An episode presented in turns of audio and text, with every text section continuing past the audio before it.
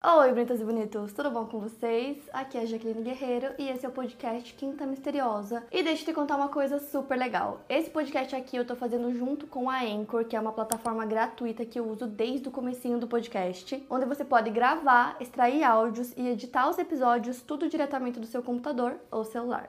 É muito simples começar o seu podcast e na Anchor você consegue distribuir o seu podcast para todas as plataformas de áudio e também dá para colocar qualquer música do Spotify direto nos seus episódios. E é o único lugar onde você consegue publicar podcasts de vídeo no Spotify. Baixe o app Anchor ou acesse anchor.fm para começar. E agora bora começar o caso de hoje.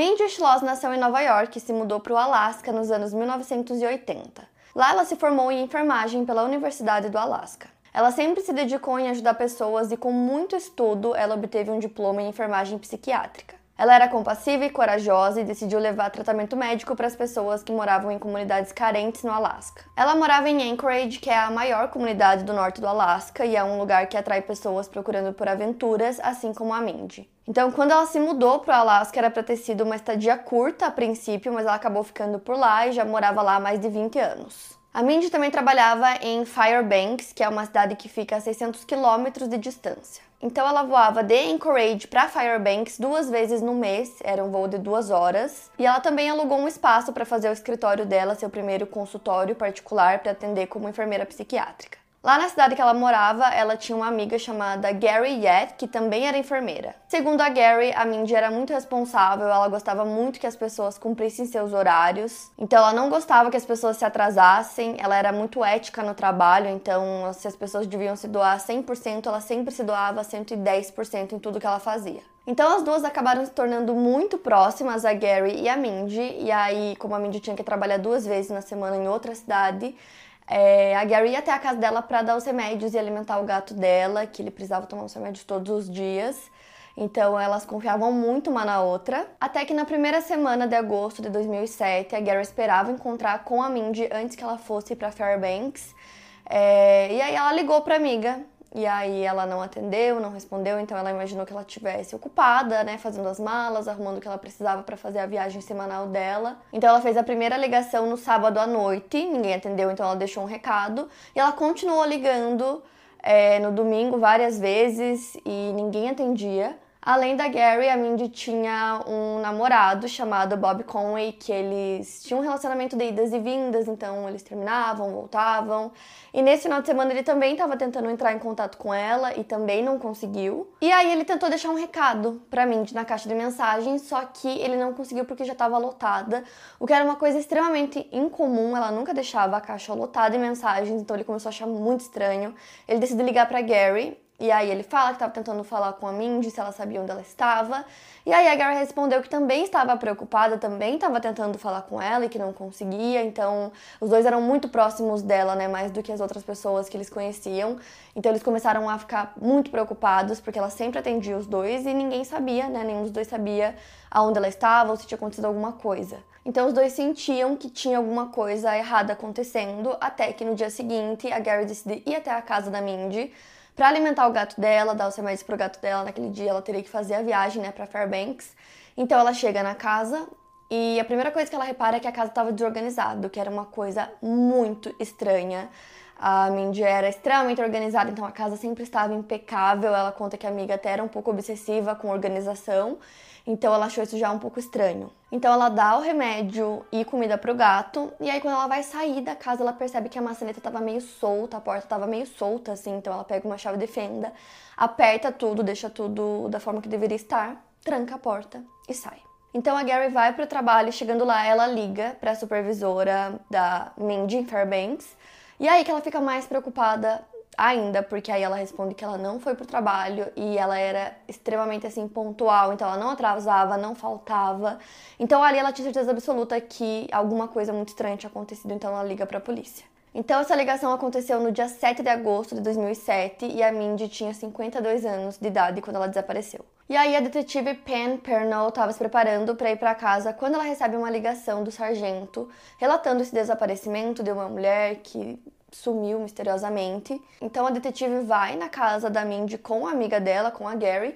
No primeiro momento que ela entra, ela não consegue notar nada de estranho na casa, não tinha sinal de que a casa tinha sido roubada, é, nada que indicasse luta, assim, não tinha nada muito estranho ali.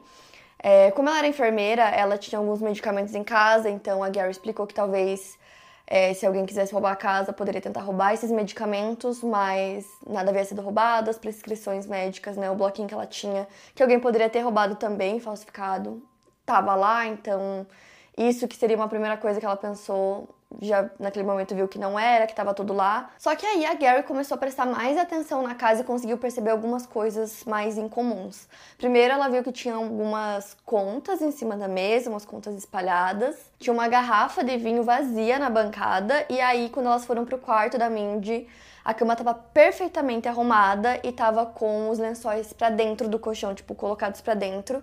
E aí ela disse que a Mindy nunca arrumava a cama dessa forma, nunca colocava os lençóis todos para dentro desse jeito. Então aí para ela foi muito estranho, ela achava que não tinha sido ela quem tinha arrumado a cama. E aí a Gary apontou essas coisas incomuns para a detetive e as duas estavam saindo da casa, elas passaram pela garagem e foi aí que a Gary percebeu que o carro da Mindy também não estava lá. E isso era muito esquisito também, porque ela nunca ia para o aeroporto de carro, ela fazia aquela viagem, né, duas vezes na semana e ela sempre ia de táxi, porque o aeroporto tinha um estacionamento pago, então era muito mais barato ir de táxi e voltar para casa dela, já que ela morava super perto do aeroporto, do que ir de carro, mas o carro dela não estava lá. Então a detetive decide isolar toda a casa para que eles possam chamar a equipe forense para procurar por mais evidências. E nisso ela volta a atenção dela pro Bob, né? Ela descobriu que a Mindy tinha esse namorado, que eles tinham, né, esse relacionamento de idas e vindas, então ela decide focar nele para ver se ele tinha alguma coisa a ver com o desaparecimento dela. Então ela liga pro trabalho dele e pergunta sobre os horários dele para tentar entender um pouco mais da rotina ou onde ele estaria, né, no dia que ela desapareceu, que provavelmente foi naquele final de semana que ela não atendeu as ligações.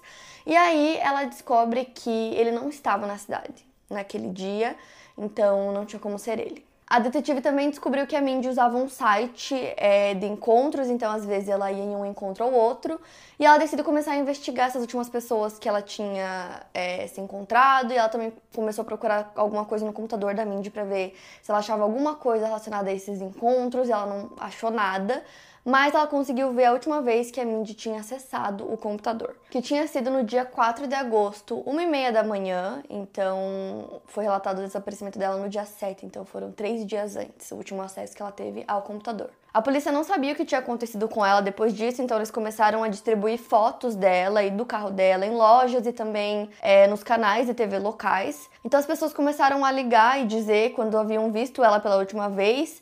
E teve algumas pessoas que disseram que tinham visto ela no Texas. E os detetives estavam tentando seguir todas as dicas, né, que eram enviadas para eles pelas pessoas. Só que eles decidiram apelar para o agente especial do FBI, Michael Thorson. Eles estavam tentando determinar o que havia acontecido it's Kaylee Cuoco for Priceline. Ready to go to your happy place for a happy price? Well, why didn't you say so? Just download the Priceline app right now and save up to 60% on hotels. So, whether it's Cousin Kevin's Kazoo concert in Kansas City, go Kevin, or Becky's Bachelorette Bash in Bermuda, you never have to miss a trip ever again. So, download the Priceline app today. Your savings are waiting. Go to your happy place for a happy price. Go to your happy price, Priceline. E o agente pensou que talvez ela poderia ter planejado uma viagem. Então eles olharam para as transações que ela tinha feito no cartão de crédito para ver se ela tinha comprado alguma passagem ou quem sabe algumas coisas, né, que as pessoas usam antes de viajar. Então basicamente não tinha nada que indicasse que ela planejava sair da cidade ou que ela tivesse saído de fato. E eles tiveram essa ideia por conta do carro dela, né, que não estava na garagem. Porém, não encontraram nada que indicasse que ela realmente tinha é, saído da cidade ou se ela estava se planejando para sair da cidade. Então eles começaram a pensar em outras possibilidades para o caso. Uma delas era que ela talvez tivesse saído para caminhar no domingo de manhã, talvez fazer uma trilha, que ela tivesse machucado no meio do caminho ou talvez tivesse sido atacada por um urso. E aí eles decidiram mandar uma equipe para procurar por ela na vizinhança, mas não tinha nem sinal da Mindy. Então, enquanto isso, a detetive Pam ligou para o banco da Mindy, porque eles só tinham verificado se ela tinha feito alguma compra, e ela decidiu verificar se tinha acontecido é, algum tipo de atividade em comum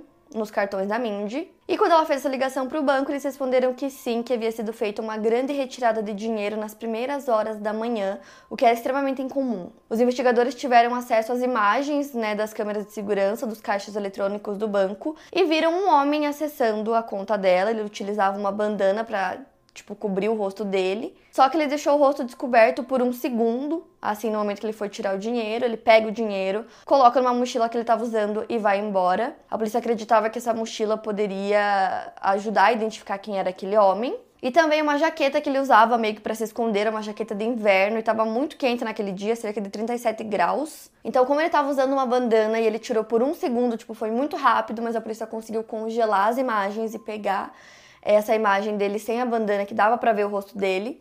E aí eles mostraram para os amigos da Mindy para ver se alguém reconhecia esse homem, é, se era alguém que conhecia a Mindy, alguma coisa assim, se era alguém que ela já tinha se encontrado, mas nenhum deles reconheceu quem era aquele homem. Enquanto isso, a investigação continuava e aí eles descobriram que a Mindy queria fazer uma reforma na casa dela, então ela estava entrando em contato com alguns empreiteiros e que um deles teve uma discussão com ela porque ela achou o valor muito alto e aí eles começaram meio que a discutir. Ela comentou isso com os amigos dela, dizendo que ela ficava desconfortável na presença desse homem, que ela tinha até um pouco de medo dele. Então eles conseguem rastrear esse homem para ver se ele tinha alguma coisa a ver. Só que não tinha nada, não tinha nem como considerar ele um suspeito. A detetive Pam, que estava cuidando do caso, também conseguiu falar com o segundo empreiteiro, que inclusive tinha ido na casa da Mindy no dia que ela desapareceu. No provável dia que ela desapareceu, poderia ter sido né, no sábado ou no domingo.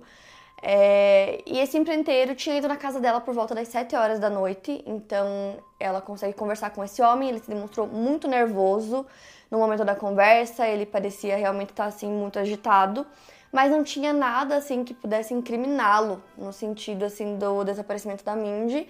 E aí perguntaram para ele se ele tinha visto mais alguém lá no local, alguma coisa assim, alguma coisa suspeita. Ele disse que não. E como a história que ele contou batia e ele não tinha histórico criminal, tipo meio que não tinha muito o que fazer, era isso. E nisso já davam 48 horas que a Mindy tinha desaparecido. E aí os detetives começaram a achar que talvez ela já estivesse morta. Enquanto tudo isso acontecia, a polícia descobre que aquele mesmo homem que já tinha feito uma retirada de dinheiro usando o cartão da Mindy tinha tentado fazer uma segunda retirada. Ele usava a mesma jaqueta e o valor máximo que dava para tirar no caixa era 500 dólares e foi o valor que ele tirou da primeira vez e foi o valor que ele tentou tirar nessa segunda vez. Só que aí, como eles já estavam investigando, o banco já estava prestando atenção na conta dela também, o cartão ficou preso na máquina por questões de segurança, então ele começou a ficar muito agitado, muito nervoso, porque não tinha como eu simplesmente ele pedir ajuda para alguém ou dizer que o cartão ficou preso que ele precisava tirar esse dinheiro, já que o cartão não era dele. Então isso a polícia viu pela gravação das câmeras de segurança e eu fiquei me perguntando por que, que a polícia não mandou alguém, né, um policial ficar lá nesse local para ver se esse homem não ia aparecer, mas eles não fizeram isso. Mas eles tinham essa imagem, então eles sabiam que essa pessoa ainda estava com o cartão dela e ainda estava tentando pegar o dinheiro da Mindy. Então a polícia vai até o banco para ver se tinha mais alguma transação que ele tinha tentado fazer, foram investigar isso. E eles também começaram a perguntar para as pessoas se alguém tinha visto esse homem, é, se alguém conhecia ele ou sabia que carro que ele usava, alguma coisa nesse sentido. E para sorte deles, teve uma testemunha que disse ter visto esse homem, que essa pessoa tinha ido no banco quatro e meia da manhã e tinha é, visto esse homem lá, e que ele não tinha um carro, ele tinha uma bicicleta.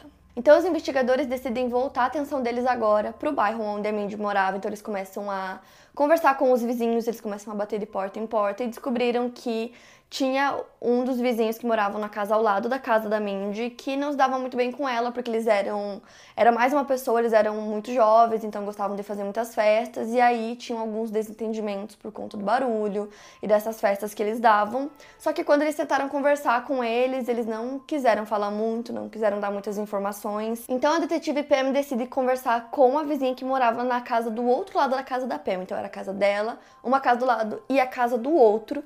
Quem morava nessa outra casa era uma mulher chamada Cat Easley. E aí ela parecia uma pessoa boa, assim, tratou a detetive muito bem, mas a detetive sentiu que ela estava escondendo alguma coisa. Até que no dia seguinte, essa mesma mulher, a Cat, ela liga para a polícia e fala que na verdade ela tinha algumas informações que ela não tinha contado e que ela não tinha contado por medo e que ela não queria que eles fossem até a casa dela novamente, mas que ela estava disposta a conversar com eles se eles fossem até o trabalho dela. Então eles vão até lá e ela conta que um dos vizinhos dela, um homem que ela conhecia pelo nome de Josh, teria ido na casa dela logo que a polícia começou a fazer as investigações pelo bairro. E ele teria pedido para ela não contar que ele morava ali no bairro também, porque ele já tinha sido preso, que ele estava em liberdade condicional e que ele não queria ser preso novamente. Então ele pediu para ela não contar que ele morava lá. Então ela disse que ela não pretendia contar isso para a polícia até que é, poucos dias depois que eles começaram a investigar, ela escutou uns barulhos à noite do lado de fora da casa dela e quando ela foi olhar pela janela, era esse vizinho, o Josh, e que ela ficou incomodada, ela ficou com medo e que ela morava sozinha e começou a ficar com medo dele, então ela decidiu contar. E aí ela disse que o nome dele não era Josh, o nome dele completo era Joshua Wade. Imediatamente eles se conheceram esse nome porque ele era conhecido em todo o estado por um crime que ele tinha cometido, que era o assassinato de uma mulher chamada Della Brown, que foi agredida até a morte nos anos 2000. A vítima tinha 33 anos e ele foi condenado por adulteração de provas. Então ele foi condenado a seis anos e meio de prisão e ele cumpriu três anos desses seis e estava cumprindo o restante em liberdade condicional. A polícia não achava que ele tinha um carro porque ele sempre estava andando de bicicleta. E isso era uma coisa, né, que a testemunha tinha citado, que aquele homem que tinha ido retirar o dinheiro estava com uma bicicleta. Quando eles foram conversar com os amigos dele, não conseguiram muitas informações, eles pareciam todos muito assustados e não queriam falar muito.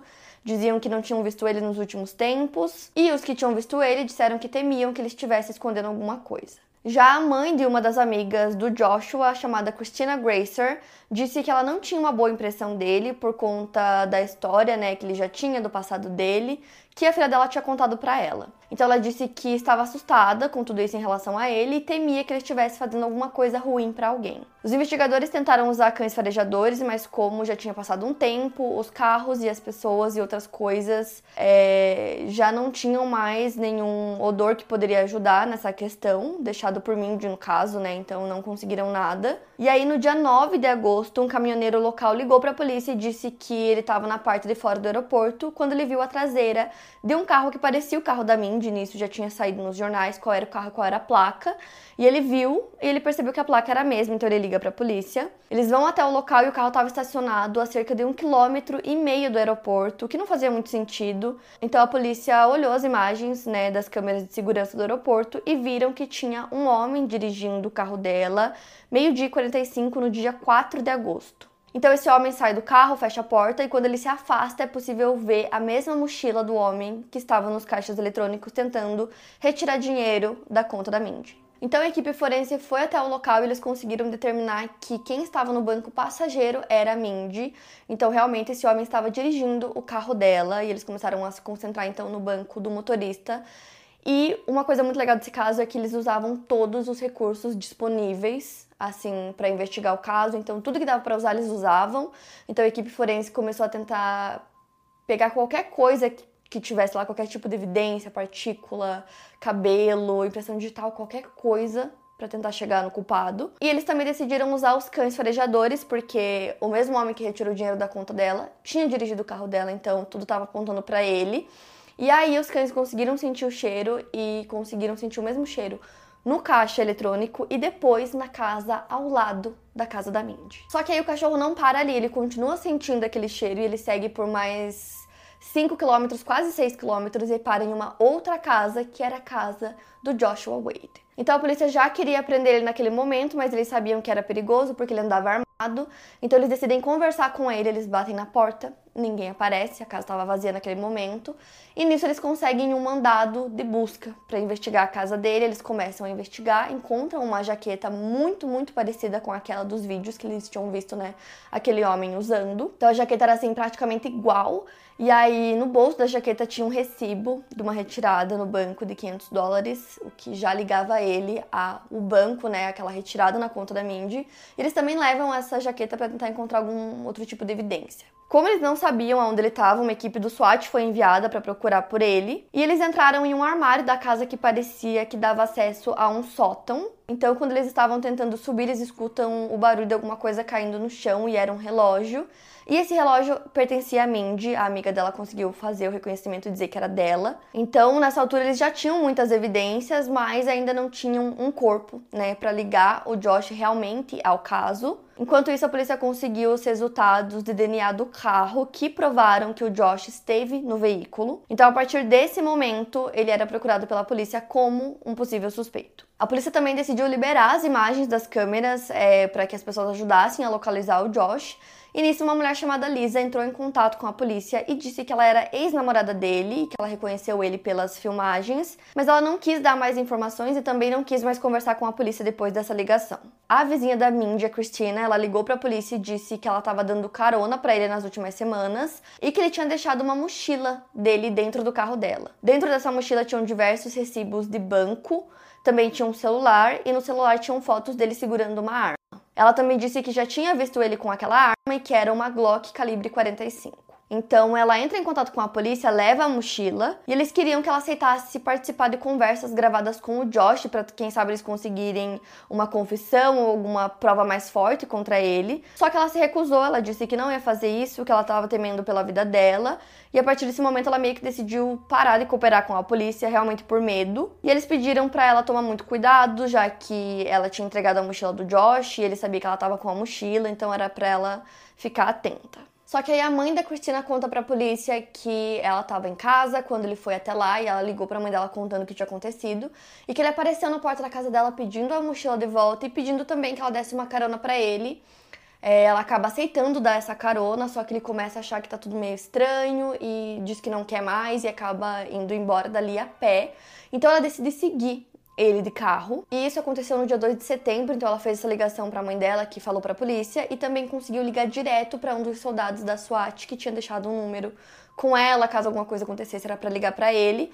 Então ela liga contando o que tinha acontecido e dando é, o endereço de onde ela estava e aonde o Josh também estava. Já tinham alguns policiais próximos do local que ela indicou, então eles foram até o local. E aí o Josh entrou em um prédio e pegou algumas pessoas de refém, disse que não ia sair do prédio. Nisso, a equipe do SWAT chega no local também. Então a equipe começa a negociar com ele. Ele estava dentro de um apartamento com dois reféns. E aí, depois de muita negociação, ele resolve sair e aí ele se entrega. Ele tinha 27 anos de idade. Então ele é levado sob custódia e ele não falava com a polícia porque ele dizia que ele queria um advogado. Ele também disse que não fazia ideia do porquê ele estava sendo preso, então a polícia respondeu que era por fraude, já que ele tinha usado um cartão de crédito que não era dele. E ao todo já faziam seis semanas que a Mindy tinha desaparecido. E ao mesmo tempo eles não tinham encontrado o corpo dela ainda, então mesmo com essas evidências, é, não eram fortes o bastante para que o Josh fosse condenado pelo caso, até que um funcionário de uma companhia elétrica descobriu alguns restos mortais de uma mulher em uma área arborizada em uma distância que levava cerca de uma hora de viagem da cidade onde a Mindy morava até esse local. Isso aconteceu no dia 13 de setembro, 11 dias depois do Josh ter sido preso. A área ficava a cerca de 8 quilômetros de Wasilla, no Alasca, e o corpo da Mindy estava deitado de costas, ela levou um tiro na nuca de uma arma calibre 45. Seu corpo estava parcialmente queimado e ela foi amordaçada e seus pulsos foram amarrados. Ainda assim, a polícia precisava de alguma prova mais forte, evidências mais fortes para ligar o Josh ao caso. Eles precisavam provar que de fato ele esteve na casa da Mindy. Então, depois de avaliar diversas fibras e partículas retiradas da casa dela, naquele primeiro momento de investigação, eles encontraram um material que continha o DNA do Josh. Então, assim, ele estava diretamente ligado com o caso, ele tinha é, realmente ido até a casa dela, eles tinham como provar. E usando os cães farejadores também conseguiram provar todo o caminho que ele havia feito. Então, no dia 18 de maio de 2008, ele foi acusado de assassinato. A polícia estava atrás de testemunhas e eles queriam que a Lisa, ex-namorada dele, testemunhasse. Só que aí ela não queria cooperar com a polícia, não queria testemunhar, e eles descobriram que ela estava tendo contato com ele, mesmo depois de preso, que inclusive ela ia até a prisão para visitar ele, e que de alguma forma ele tinha convencido ela a casar com ele e que eles iriam casar ali mesmo. Então, assim, não isso não era possível, a prisão não autorizava que acontecesse um casamento ali, mas eles falavam como se já tivesse acontecido, como se eles já fossem casados, então ela disse que não ia testemunhar contra o marido dela, mesmo que não fosse válido, né, esse casamento deles. Então, depois de muito tempo conversando com ela, eles conseguiram convencê-la de contar o que o Joshua havia contado para ela sobre o crime. Então ela conta que no dia do crime ele estava em uma festa do lado da casa da Mindy, que era né, aquela casa que eu falei pra vocês que eles faziam muitas festas.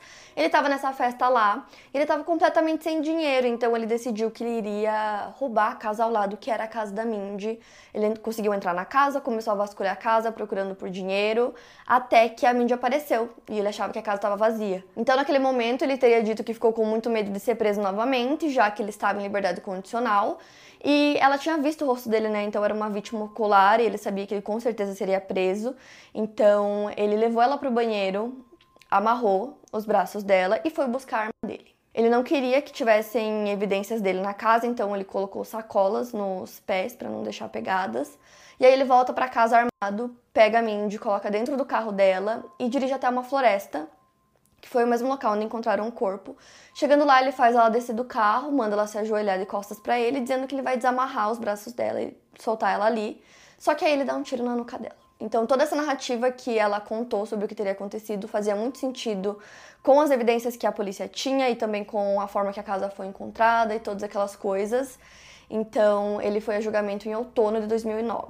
Então, durante sua sentença, o juiz o condenou a 99 anos de prisão estadual. Ao final desse período, se ele ainda estivesse vivo ou se ele estivesse em liberdade condicional, ele seria enviado para uma prisão federal. O juiz o chamou de covarde por matar mulheres e nesse momento o Josh explodiu de raiva e perguntou ao juiz: "E os homens que eu matei?" O Tribunal Superior do Alasca tinha imposto essa sentença de 99 anos e o Tribunal Distrital impôs uma segunda sentença consecutiva de prisão perpétua sem a possibilidade de liberdade condicional para a conduta global. Seus advogados o impediram de falar mais. Em fevereiro de 2010, ele admitiu ter sido assassino tanto da Mindy quanto da dela. Então, em 2014, ele foi até as autoridades novamente, tentando buscar um acordo, já que ele tinha admitido, né, os crimes que ele tinha cometido. E ele disse que ele também confessaria outros assassinatos de três homens se a sentença dele pudesse ser modificada e ele pudesse primeiro cumprir suas condenações federais ao invés das estaduais, porque ele acreditava que a prisão federal era muito melhor. Ele disse para o FBI que ele era responsável pelo assassinato do John Michael Martin, de 38 anos, em 1994, e de Henry, de 30 anos, em 1999. O Josh também afirmou que ele assassinou um terceiro homem não identificado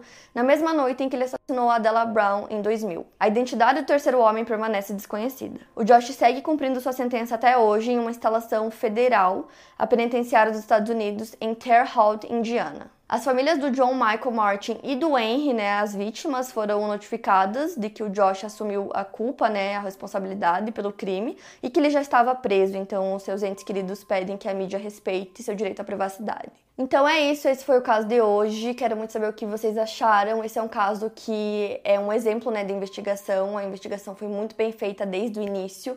E a investigadora do caso era uma mulher, o que é muito legal também. Então, toda essa parte, desde o primeiro momento que foi notificado né, a polícia do desaparecimento até conseguir encontrar o culpado, foi muito bem feita, da forma que tem que ser, sempre preservando evidências e é, usando todos os recursos né, que eles têm. E é isso, para mais casos, siga o podcast Quinta Misteriosa e aproveite para avaliar em 5 estrelas se você gostou. Obrigada por ouvir e até o próximo caso.